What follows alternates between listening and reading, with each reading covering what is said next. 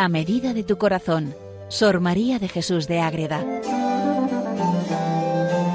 Dirigido por el Padre Rafael Pascual.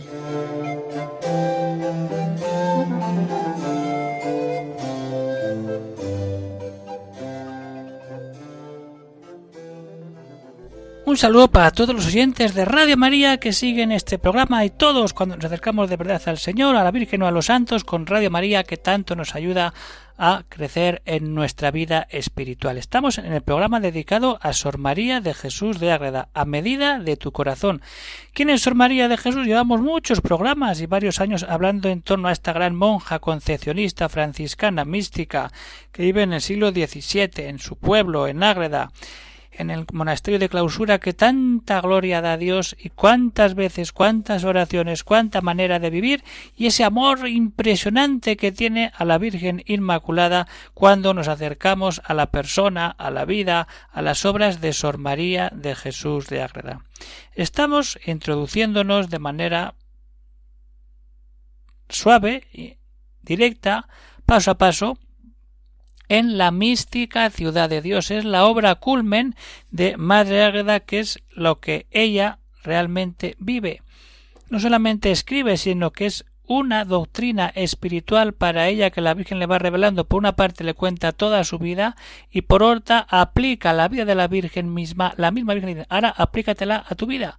Y es lo que nosotros también debemos hacer, todo lo que la Virgen nos ayude en imitar su vida para poder hacerlo en nosotros y ganar toda esa fortaleza espiritual. Pues vamos a, seguir dando pasos en este programa, en este comentario a la mística ciudad de Dios. Vamos a ver el capítulo 22 de la primera parte de la mística. ¿Y en qué nos, qué nos cuenta Sor María en este capítulo?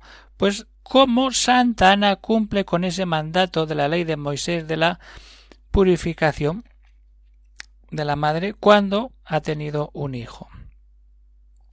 Y ahí vamos a ver cómo de verdad Sor María nos mete en ese momento en que Santa Ana cumple con la ley Simeón ofrece a María en el templo y siente algo especial hasta que una luz cubre a las dos y nos ponemos en batalla con el demonio sabiendo que al final estamos ante Dios, ante la Virgen María, la Madre de Dios, pero que no deja de ser una niña que juega, que vive y que tiene todo siempre puesto en su condición humana. Hay que tener eso muy en cuenta.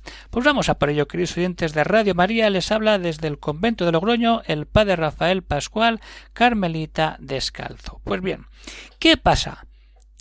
Hemos visto ya cómo nace María, pero ahora hay que entrar en esa cultura judía, en esas normas de la ley que estaban tan bien recogidas en el Pentateuco, sobre todo en el libro del Levítico. Y así empieza Sor María, este capítulo 22. Pero antes vamos a leer el título para que entendamos bien de qué vamos a hablar en este programa de hoy cómo Santa Ana cumplió en su parto con el mandato de la ley de Moisés y cómo la niña María procedía en su infancia. Una cosa es cumplir la ley y otra cómo la niña va dando sus primeros pasos en todo su sentido físico y humano para ir creciendo como niña y llegar a ser lo que va a ser la madre de Dios.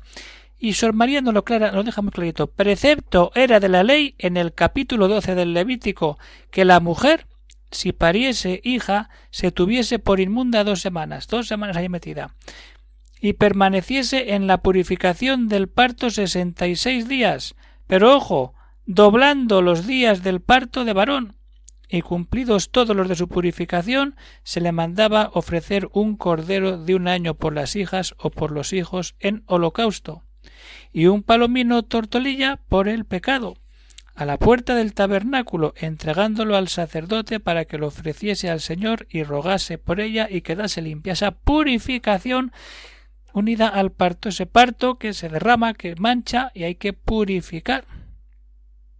Pero ojo, tenemos que tener en cuenta que ese parto fue puro y limpio. Ese parto de Ana está naciendo la Madre de Dios. Tenemos todo ahí para darnos cuenta cómo podemos avanzar y tener todo en cuenta. Entonces, no tenía necesidad de otra purificación porque cuanto es la divina hija, de donde le venía la pureza a la madre, pero aún así llega la purificación. Pagó la deuda a la ley cumpliéndola puntualmente. Entonces vamos al templo. ¿Qué pasa ahí? Ahí está Simeón que ofrece a María en el templo. Después de cumplir con la ley. Pasados los sesenta días de la purificación, salió Santa Ana al templo llevando su mente inflamada en el divino ardor y en sus brazos a su hija y niña bendita.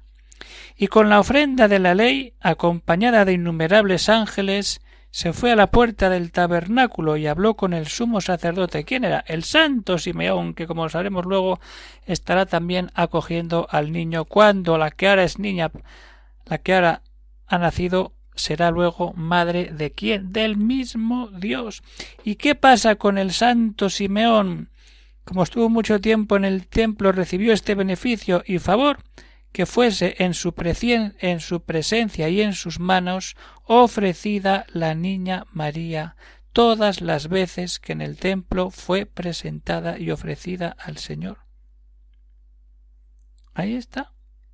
Simeón la presenta. Y de ahí a dónde podemos dar el paso.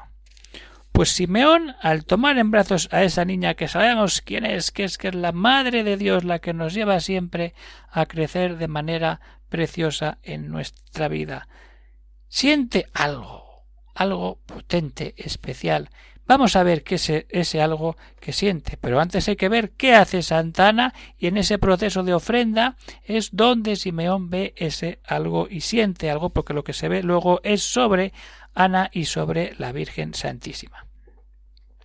Lo que hace Ana es ofrecer el cordero y la tórtola, y con humildes lágrimas pide que ore por ella y por su hija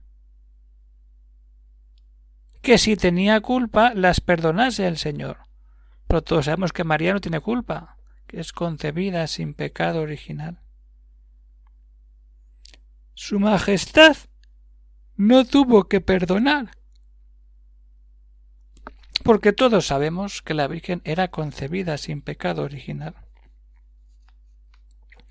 Y entonces el santo sacerdote recibe la oblación y en espíritu inflamado y movido con júbilo siente ¿Qué es esta novedad que siento?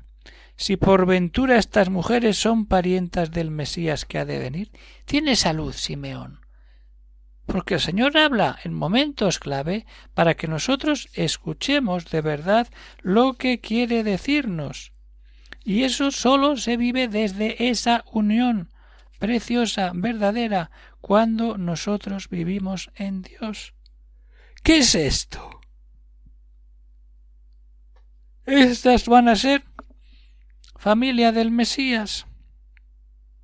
Y queda como en suspensión y alegría, y les mostró gran benevolencia. Y a la Santa Madre Ana entró con su hija Santísima en los brazos y la ofreció. ¿A quién? Pues al Señor. ¿Cómo? Con devotísimas y tiernas lágrimas. Está llorando Simeón porque siente que esa niña va a ser especial, como seguirá siendo especial y hablará cuando esa niña luego como madre traiga al Hijo de Dios en sus brazos. Sola en el mundo conocía el tesoro que se le había dado en depósito. Y ese es el momento de decir Simeón se da cuenta de lo que tiene delante de él y nunca mejor dicho entre manos para que nuestra vida sea un dar pasos, un progresar. Y todo nace del cumplimiento de la ley, de ir físicamente hasta el templo y de ese sentimiento, emoción, como queramos llamarlo, donde Simeón dice, aquí hay algo. Esto no es normal. Y eso es lo que está sucediendo, que está la madre de la madre de Dios viniendo a purificarse y a presentar a su hija? Hay que saborear esto. Hay que meterse en el capítulo, capítulo 22 de la primera parte de la mística de Dios. Vamos a leerlo, vamos a meditarlo, vamos a entrar en oración para decir, ¿dónde estoy yo? ¿Cómo preparo mi encuentro con Cristo cuando tengo un nuevo familiar en casa?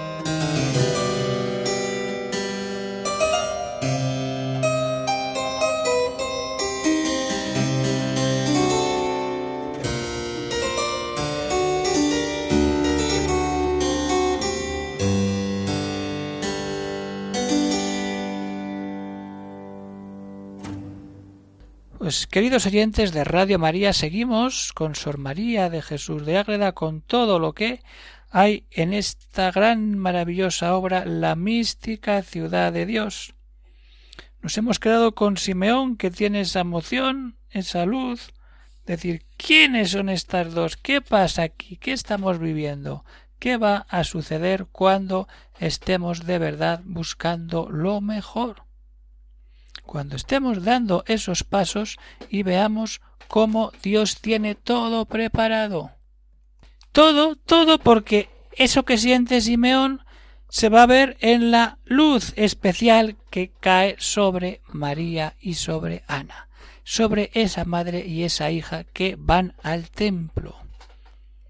¿Qué pasa ahí? Pues que vino del cielo una clarísima luz. ¿Qué pasa aquí? Pues que esa luz sensiblemente bañó a la niña y a la madre, y las llena de nuevos resplandores de gracia.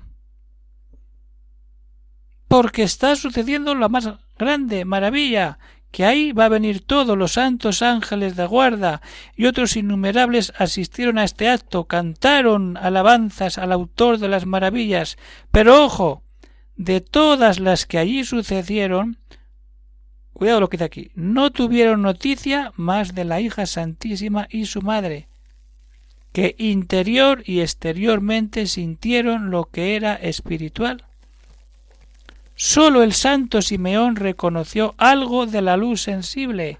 Cuando nos metemos en la vida mística y con Madre Agreda estamos continuamente en gracias místicas, a veces son visibles para los que están junto al que las ríe, pero es que a veces solo se ven, solo se pueden percibir como queramos eh, contemplar sí es de Dios, porque muchas veces esa experiencia mística, esa gracia especial, esa luz, no la ve nadie más que el que la tiene que recibir, o en este caso, ese santo sacerdote Simeón que está en el templo y que se da cuenta que lo que ha sentido queda confirmado con esa gracia espiritual. Una cosa es la gracia de tener un presentimiento, una luz de Dios y otra cosa es cuando esa luz de Dios se hace realidad con un hecho concreto sobrenatural. Esa es la maravilla de meternos ahí todo ahí la hija solamente ellos y solo el santo Simeón reconoció algo. Y con esto se volvió Santa Ana a su casa enriquecida con su tesoro y nuevos dones del Altísimo Dios. Pero ojo, se va a su casa, pero ya sabemos quién va a empezar a enredar. ¿Quién va a ser?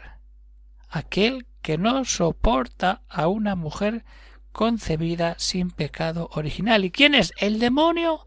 El demonio que existe, que es un ser personal, un enemigo personal que busca la ruina de la humanidad y el alejamiento total del Salvador del mundo. Y hay que ser directos y ir al grano, ir a decir ¿qué pasa? El demonio no aguanta con esto y enseguida va a enredar todo para que se pueda hundir, pero como la Iglesia es de Dios, eh, la Iglesia permanece firme, pero hay que luchar, hay que batallar, hay que ir creciendo en la vida espiritual y dándonos cuenta de lo importante que es estar atentos a qué? a la actitud del demonio para poder intentar vencer a lo que está ocurriendo en ese templo. A la vista de todas estas obras estaba sedienta la antigua serpiente, otro título, la antigua serpiente, ocultándole el Señor lo que no debía entender y permitiéndole lo que convenía. El Señor le deja al demonio entender cosas y otras no, para que no tenga toda esa fuerza y pueda reventar todo. No, no, no, Dios está por encima. ¿Para qué? Para que, contradiciendo a todo lo que él intentaba destruir, viniese a servir como de instrumento en la ejecución de los juicios del muy alto, Hacía el enemigo muchas conjeturas de novedades que en madre e hija conocía, pero como vio que llevaban ofrenda al templo y como pecadoras guardaron lo que mandaba la ley, pidiendo al sacerdote que rogase por ellas para que fuesen perdonadas. El demonio ve esto y dice Uy, aquí no tengo nada que hacer. Claro que no, si estamos en gracia, si vamos al templo, si pedimos ayuda al sacerdote, si nos confesamos. En aquel tiempo no, pero a, a ese nivel pedir gracia, estar ante el sacerdote y buscar la unión con él. Todo eso se, se alucinó y sosegó su furor. creyendo que aquella niña y madre estaban empadronadas con las demás mujeres y que todas eran de una condición, aunque más perfectas y santas que otras. Bueno, ahí queda. El demonio sigue dando guerra. Pero ¿qué pasa aquí? Que parece como que la Virgen fuera una diosa. No, la Virgen es una criatura humana y es tratada como tal en cada momento de su edad. Vamos a echar marcha atrás y a contemplar esa imagen de la Virgen Niña, de todo lo que sucede, pues es que eso es real. La Virgen es niña y crece y es adolescente y luego es madre, pero ¿cómo es tratada? Pues como los demás niños de su edad. No hay que pensar en cosas extraordinarias. Ella es una niña más. En su, su comida, la común, aunque la cantidad muy poca, y el sueño le pasaba igual. Pero ya hay cosas que destellan un poco. Jamás lloró con el enojo de otros niños. ¿Por qué? Porque es lo que ella vive. Pero era en extremo agradable y apacible, y se disimulaba mucho esta maravilla con llorar y sollozar muchas veces, aunque como reina y señora se permitía por los pecados del mundo. ¿Qué pasa en esa infancia? pues el semblante lo tenía alegre, pero sereno y con peregrina majestad, sin admitir, admitir jamás acción pueril, nada, todo. Su prudente madre Ana trataba a la niña con incomparable cuidado, regalo y caricia, y también a su padre Joaquín, y también su padre Joaquín la amaba como padre y como santo, aunque entonces ignoraba el misterio, y la niña se mostraba a sus padres más amorosa, ahí está. Desde luego, tan extraordinaria reverencia y pudor para lo que había elegido por madre, que aun en el cándido afecto y amor de, de su padre era siempre muy templado y medido en las demostraciones sensibles. Pues llegamos hasta aquí, vamos acabando el programa y entendemos que como niña que vive de esa manera natural, que ríe, que llora, que come, que duerme, hay que tener en cuenta que pasa por las comunes leyes de la naturaleza, claro que sí. Y pasa por ellas y nos lleva a la vida verdadera. Y entonces, ¿qué puede quedar? Ahí está la segunda parte de los capítulos. Cómo vive María su infancia. Pero eso lo dejamos para el siguiente programa porque va unido a la doctrina que le da la Reina del Cielo a Sor María en los capítulos desde hace poquito. Los anteriores no pone esa doctrina, sino que todo gira en decir la Biblia dice esto, esto me une a la Virgen y yo tengo que seguir aquello que hace la Virgen. Para eso, tener siempre cerca textos y buscar lo importante. ¿Qué hago yo en mi vida? ¿Cómo doy pasos espirituales, como vivo de verdad, pisando tierra, pero con la mirada puesta siempre en el cielo para llevar almas a Dios y buscar siempre lo mejor, aquello que Dios ha puesto en mi corazón. Pues muy bien, queridos oyentes de Radio María, vamos terminando el programa de hoy. Puede haber alguna cuestión, alguna pregunta, alguna duda, pues pueden escribir al siguiente correo electrónico agreda arroba. Pues llegamos, terminamos, pero seguimos con Sor María.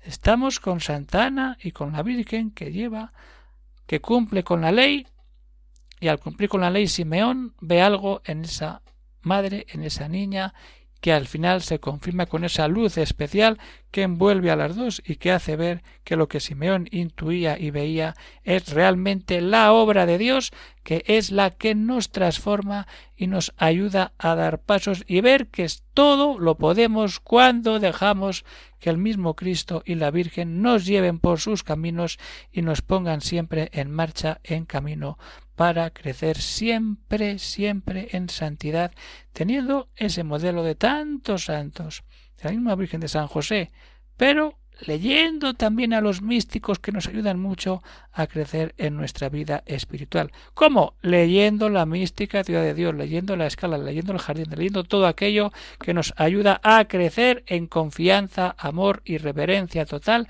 a la Madre Inmaculada como hacía Sor María de Jesús de Ágreda. Se despide el Padre Rafael Pascual, carmelita descalzo, desde el convento de Logroño.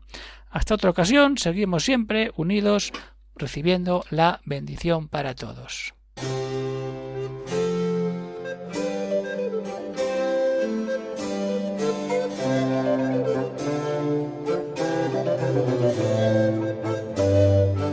Han escuchado en Radio María A Medida de tu Corazón, Sor María de Jesús de Ágreda, por el Padre Rafael Pascual.